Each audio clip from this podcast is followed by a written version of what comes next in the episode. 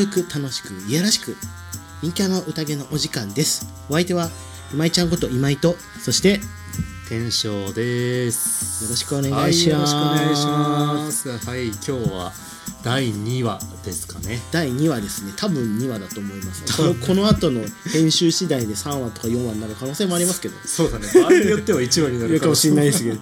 それはまああのちょっと采配次第なんですけど、うん。はい、あれなんか説明が最初あるんじゃないですっけあ、そうですね。ちょっと忘れてました。説明しますね。えーっとですね、この番組は、えー僕たち陰キャ2人の雑談を通じて、まあ、陰キャの考え方や、えー生態について世の中に理解を深めていただき、えーより陰キャな市民権を得られるように暗躍するという雑談系音声番組になっております。やっております。はーい。お願いします大体こういうことやってるとさいや絶対陰キャじゃないじゃんって言われるんだけどさ。そうそうそう。でも割と本当に陰キャなんだよね。いや割と陰キャだよ。だってあのうん。基本人見知りですし、うん。なんか、うん、引っ込み思案だしなかなかこううまく人とコミュニケーションできないしで、ん。もう陰キャのテンプレートみたいな感じはあります。ねそうだね、んだって、うん。い今井ちゃんに関してはだってな顔はこっち向いてても目線は絶対合わせないもんね。やそう人とね、僕目を合わせるのがね苦手ね。すんごい苦手なのそうだよね。前々からそれはすごい感じてて、親近感をうんなかなか目見れないからねついついこう顔をそっちに向けずに喋り続けちゃうことがあるからキラキラした目で見られるとね ああ眩しいごめんなさいってなるの毎回ね。わかるわ、ね、うん。そういう人多いからね結今回のこの回はできるだけ目を見て話そうと思う、構 いやいいよ。なんかそれで調子狂わせたら申し訳ないいやそれは大丈夫だ。大丈夫。そううんじゃあ俺も頑張ってベイビーでなんか今回は今井ちゃんから話したいことがあるらしくて、いやなんか不思議な話っていうかこれもしかしたらテンションに昔話したかもしれないんですけど、うんなんか生きてるとやっぱりなんかあれあれって何だったんだろうみたいな話結構あるじゃないですか。あれって何だったんだあろう？れなんかいやなんか例えば、うん。なんか家にこう帰ろうとしたら、ん。今まで違う道を通ったら一瞬分かんなくなって、うん。なんかすごい遠回りして帰っちゃったみたいななんかそういう不思議体験みたいなのあるじゃないですかなんか分かりますこういうのなんか今のところわからない。分かんないか。分かんないか。なんかあのお化けとか、うん。なんか幽霊とかっていうほどのことじゃないんだけど、なんかあの時ちょっと不思議だったなみたいな体験っていうのあがーありまして、はいはいなんかすごい昔の話なんですけど、まあ、20半ばぐらい25とか6ぐらいの頃なんですけど結構仕上がってからの話仕上がってからの話なんですけどでその時まだチャランポランだったから、まあ、今でもチャランポランなんですけど、あのよりチャランポランだった時代で、うん。コンビニでバイトしてたんですよ、うん。で夜勤でバイトしてて金曜日と土曜日とかに入ってたんですけど、うんうんまあ、学生まだあ24か25くらいか。僕ちょっと大学長かったからあの、うん他の一人社会人になるのが遅かったから、うん。その時まだコンビニでバイトしてたんですけど、うんうんうん。あのなんか知らない間に結構シフトを減らされたんですなんか 週に3回ぐらいとか入ってたのがうん。週に2回になって週に1回になってって減っちゃってって、なんか親とかに「あれ全然バイト行かねえじゃん」みたいなことで突っ込まれて「なんでそんな行かないの?」って「わシフトが週1ぐらいになっちゃって」って話して「いやそれ絶対おかしい」みたいなこと言われて「もっと働け」みたいなこと言われて「なんで週1にしたんですか?」みたいなことを聞いたら「あれ？僕その時あのあだ名がボリってあだ名だったんですよ。ボリ？え？ボリなんか銭湯で働いてるって聞いたよって言われたの、銭湯で働いてないんですよ。でなんかボリが銭湯で働いてるの見たっていう人がいるからシュート減らさなきゃなと思って減らしたって言われたのえ働いてないですよって言って、それでようやく増やしてもらったんだけど、うんその後不思議なことがそこで結構あって、うん。あそこになんかあそこの歩道橋で今井さんいましたよねとかこの間スーパーで今井さん見ましたよっていう声が、その後ず何件も何件もあった。はい。なんかこのルックスでそっくりな人がおると思ってなんか、ああそうだうん。ねちょっと特徴的でしょそうだね。ベックの斎藤さんくらいだよね。分かんないけど見てないから分かんない。けどいやなかなかいないからえ何なんだろう？気持ち悪いなと思って。ベルゲンガーだ。そう。なんかドッペルゲンガーだと思われるのが大一定期間の間？一定期間の間なんか一時期今井さんここでいましたよね。全然いないんだけどと思って、うん家にいたりとかあの全然違うとこ場場所で遊んでるのにそういうことがあってびっくりして、あ怖かったななんか変だなって思ってたんですけど、ちょっと痩せようと思って、ジムに通い始めたんです、家の近くのジムに。であのジムってなんかすごい体重計みたいなのがあるんですよなんか。すごい体重すごい体重計あの体重だけじゃなくて筋肉量とか脂肪とかあの骨密度とかいろいろ調べられる。確かにすごい体重だ体すごい体重計。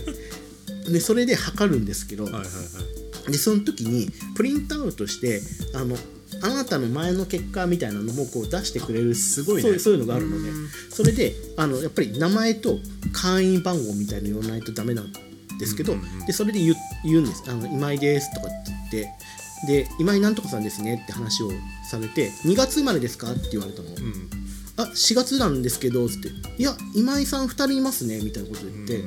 で今井ここからちょっと本名ななんであれなんですけど今井〇〇さんが同姓同名が2人いたんですよ。自分以外に。えー、自分以外に？自分以外に。だから今井ともう一人今井〇〇さん、まあ、同じ名前全く同じ名前の人が2月生まれと4月生まれといたっていうことで。でそれが最近の話なんですけどなんかその10年くらい前にやったドッペルゲンガーの話もあったじゃないですか、うんうんうん。だからこれはつながるかどうかは全く分かんないんですけど、うんうんうん家の近くに全く同姓同名の人がいてドッペルゲンガー現象があったからなんか2つ合わせるとちょっと不思議だなって思ったって話。そうだな。んだったら若干ホラーじゃない？ちょっと怖くないですかっていう。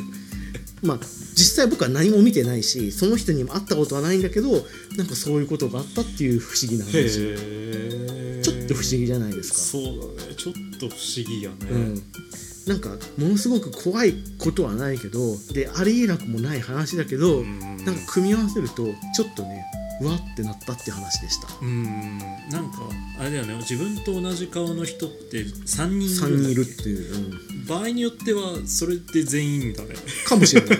その人とその人って。でそのもう一人の今井まるさんは、うん。顔は知らないから全く違う顔してるかもしれないけど、ね、名前イコール顔じゃない。もん、うんうん。確かに確かに、そっかでも今井ちゃんの下の名前もそんなに珍しくはないか。珍しくはない。よくよくいる名前ではああるけどねーじゃあまあ可能性としてはあるのか。うん。そういうそういう切り口での不思議な話だよね。そうそう。霊感とかではないけど、ん。なんかちょっとさあそれちょっと不思議だねってなるでしょ、うんうんうん。そうそれで思い出したけど前あの渋谷の京王線でどこしまあどこでもいいんだけどなんかどっか向かう時に、あそこって出発するまでないとしばらく待機するじゃない？あの電車空いた状態で、うん。それで何こう入り口のこの端っこのところで立ってずっとこう出発待ってたんだけどさ、うん。急にこうダーって走ってきた青年がいて、うんうん。青年がすごいすごい嬉しそうな顔して、ん。こっち寄ってきてポンって叩かれて、うんうん。それで「よっ!」って言われて「よっ!」って言われて俺全然この人知らなくて「ん?」って思いながら「あはいどうも」っつってそれでなんか向こうもその後こうちょっと「あれ?」みたいな顔して「あだ違うやつだ。え誰だっけよね?」って言われて「あ違います」っつって。そしたら「あー」って言ってこう後ずさりして。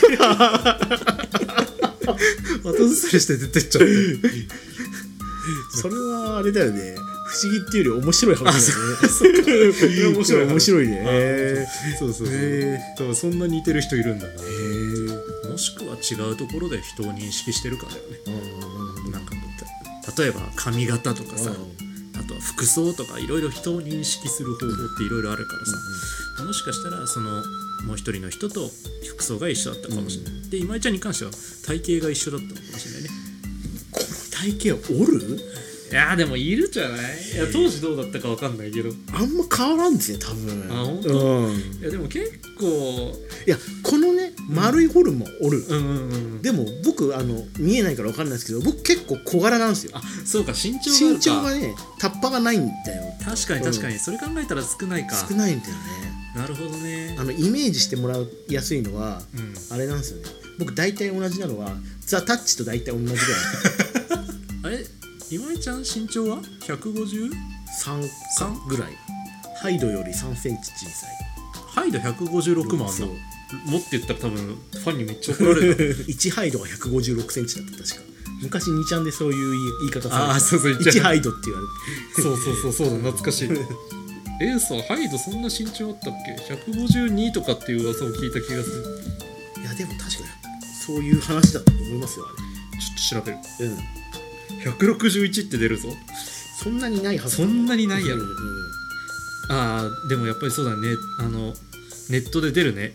1 6 1センチ1 5 6センチっていう。このフォルムの人を見間違えるってことがあんまりないかなと思っていてでも多分遠くから見たりとか。あそうそうそそう。うそういうのはあるかもしれないけど、うん。でもなんかそんな似たような人がいるんだって思うのは、面白い反面ちょっと怖い感じはしたしたんだよねなんか。そうだうん。ね、ちょっとね。これ話変えてもいいですか？これからあのまあ不思議な話第2弾なんですけどはいはいはい。あの夢見ますっていう話。夢ってあの「I have a dream」の夢じゃなくてああの寝る時の夢。そっちのうん。うんうんうんで、まあ、あの定期的にじゃないんですけどちょいちょい見るんですけど、んあの同じ世界の夢を見ることがあるんですよ。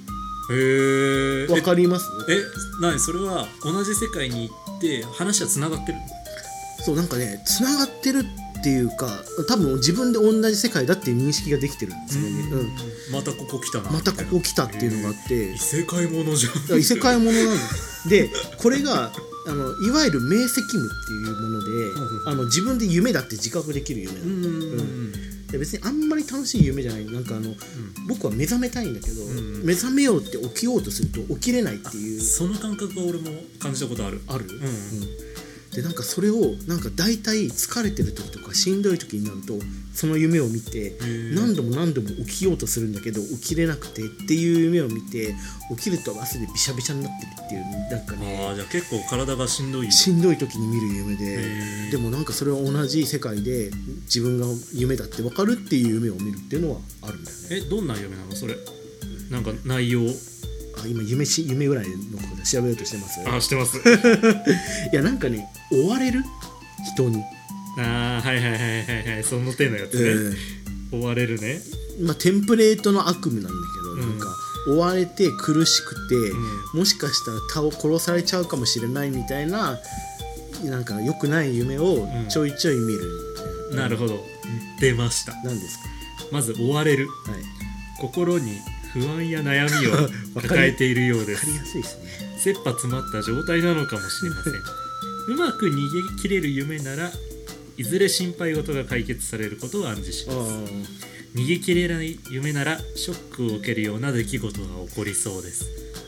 どうっすか？切れてないのかな？どうなんだろう。でもまあ起きてるから、捕まってはいないんだよね。あ捕まる前に起きてるんだけどそうそう。ああなるほど。じゃあ逃げ切れてるのかもしれない。ね、ちなみに息苦しいとかもありました。息苦しい苦しいもありました。苦しいはある。うん。苦しい。心の中にある不安不安や恐れからこのような夢を見たのかもしれません。悩みや思い迷うことなど精神面での負担があるようです。しかし、えーただ単に寝具や寝相など、えーっと睡眠状態が悪いと 夢で苦しさを感じる場合も。何度も続けてみるようであれば、えー心体が弱っていたり疲れている際に何何らかの対処が必要です。なんかそうだね。精神的に参ってる時に 定期的に見るんだろうね。そう多分そうだと思う。元気な時はあんまり見ない。ああ、うん。じゃあもうそれはもう割とその通りかもしれない、ああなるほどね。そっか。でもそれで言うと俺もある？結構定期的に最近見なくなったけど定期的に見る夢あって、はいはい。あのね大体まあ僕も襲われ追われる夢。あのね定期的に見るんですよ、うん。ゾンビに大量のゾンビに襲われる夢。大量のゾンビに追われる夢が、で逃げ切ることもあるし捕まることもあるんだけどおそうあるんですけど。でこれをね、まあ、定期的に見るんだけどいつ見るかっていうと大体年明けの3日以内に見るあ決まってんだ。そうそうそう。へ毎ー年ねこう幸先悪いんだよね。うん毎回ゾンビにはだからもうあの1月1日から3日の間毎回寝る前にいつもこう1回こう気持ち整えてから寝る。ああ怖っ。今日は来るかっつって。今日はゾンビは来るのかって思いながら。そう。ここ数年はねだいぶなくなりましたね、うんうん。あでも覚めないでほしい夢とかもあるよね、ああなんかありました？あのすありましたね。あの本当に落胆した夢があって、うん。あの起きあの夢の中で目が覚めた。ら、うん。すごいこう可愛い女の子がいて。でその子と手をつないでうん。お花畑で楽しそうにしてるっていうのがあってそれ今作ってます？いや作ってます なんだこの時間は？って言って。その時どうだったっけな？川があったかな？川があったし死にかけてんじゃない？川川え違う滝か。滝があったんだ、滝があってそれで滝の方に滝に向かって走ってた時に俺がつまずいてあってなった瞬間に目覚めてはで起きて、あれさっきの子供。冷めたくなかったっつって。あいやーそういう夢はね覚めない方がいいよね。うん。あれはあの子をいまだに僕は探してる気がします。どこにいるんやろうっつって、あでも高校生の時にやっぱり女の子と付き合う夢を見たんですよ、んうんで確かね自分が何とか組の一人なんですねいわゆるこう反射的な組の幹部みたいなので女の子はなんか確かね警察のあの偉い人の娘とかなそういう設定で、本当は絶対関わっちゃいけない2人なんだけどそれが仲良くなってっていう はいはいはい。もうこってこての夢を見たの現代版ロミオとジュリエットそうですね。そうそうそう2 人でシングルベッドで揺れてたんですよなんか。シャ乱Q みたいなこと言うけど。おっさんなんだよな そうなってた時にやっぱり踏み込まれたんで警察に警察だみたいなのででなんか逮捕されるってなった時に なんか知らないけどその女の子があの地元の駅のブックオフに行けば会えるよって最後に言ったの なんか。こうあの15歳16歳の時に見た夢だからそうなんだと思って明日行こうと思って次の日ブックオフ行ったんですあの子に会えるって思って。会えましたか。会えねえよ